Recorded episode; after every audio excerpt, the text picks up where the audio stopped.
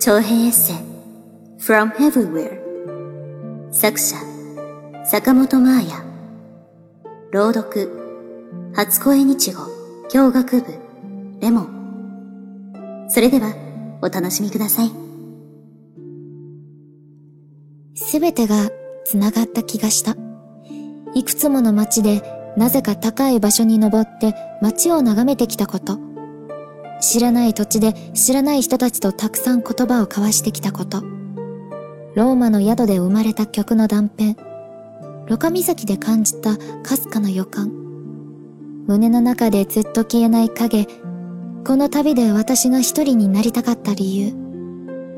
全部バラバラの出来事だったはずのいろいろなことが、この眺めを前に突然一本の糸で結ばれた。変わり始めている。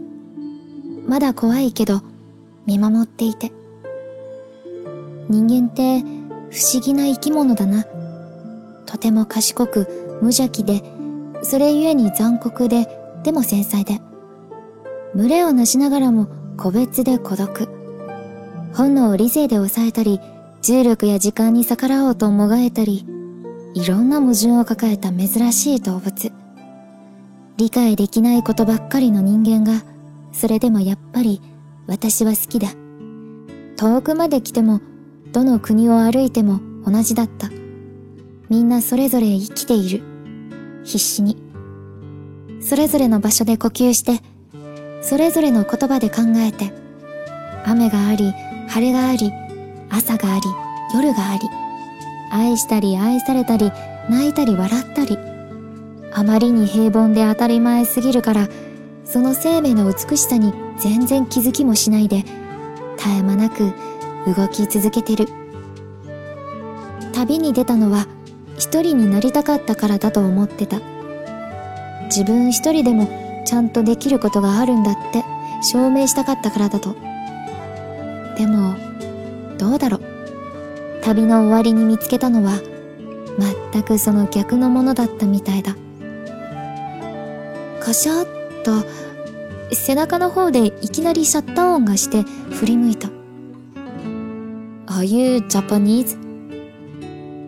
立っていたのは日本人の男の子。男の子と言っていいのか。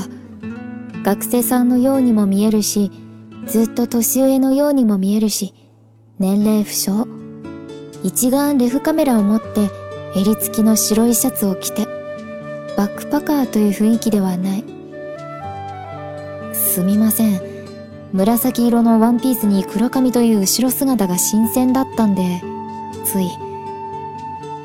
写真を撮られるのは嫌い。見ず知らずの人にいきなりレンズを向けられるなんて、普段の私ならそそくさと退散していたでしょうね。でも、今私は全然嫌な気分にならなかった。絶賛旅人中で気持ちがおおらかだからなのか、修吾さんが本当に屈託なく笑っているからなのか、理由はわからないけど。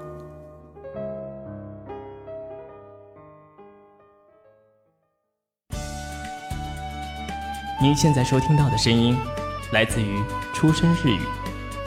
想了解更多日本资讯，学习日语知识，欢迎关注出生日语。初恋日語日本語との初恋。